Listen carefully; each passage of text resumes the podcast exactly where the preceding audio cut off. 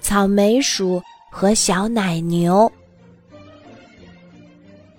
草莓鼠和小奶牛是同班同学，他们经常在上学的路上遇到，可他俩都不好意思和对方主动打招呼。在学校里，他们分别有自己的好朋友，所以很少说话。细心的小奶牛发现，草莓鼠每次都会带一枚草莓去学校。有时候，草莓鼠自己吃这枚草莓；也有时候，它会把草莓分给身边的小伙伴们吃。那草莓一定很好吃吧？小奶牛观察到。谁吃了草莓，都会流露出满足的笑容。一天，放学回到家，小奶牛对妈妈说：“妈妈，我也想吃草莓。”宝贝儿，妈妈这会儿比较忙，你能帮我把这罐牛奶送去草莓鼠家吗？听到妈妈这么说，小奶牛立刻点点头。他抱起一大罐牛奶出发了。在路上，他遇到了同班同学草莓鼠。小奶牛，你抱的这罐牛奶一定很好喝吧？草莓鼠被这香香的牛奶吸引住了。他擦了擦嘴角的口水，好奇地问：“抱着一大罐牛奶的小奶牛，有点儿上气不接下气地说：‘对，我家的牛奶是最最好喝的。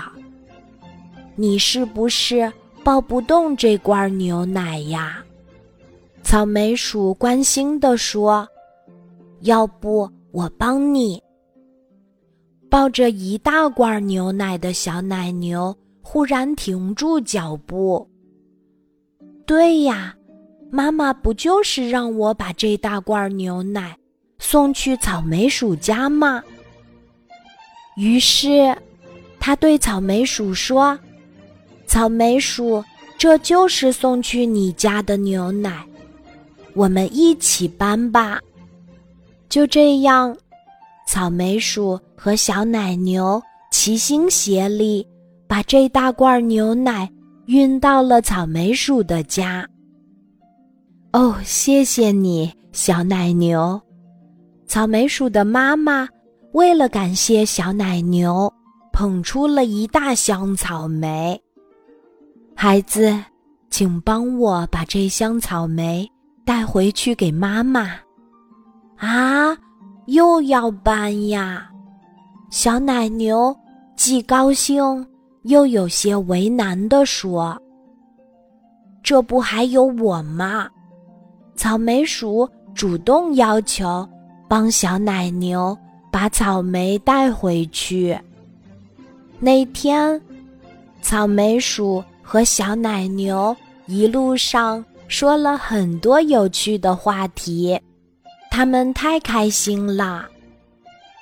早知道我们可以聊得这么开心，很早之前就应该做好朋友了。不过现在也不晚呀。他们在心里都是这么想的。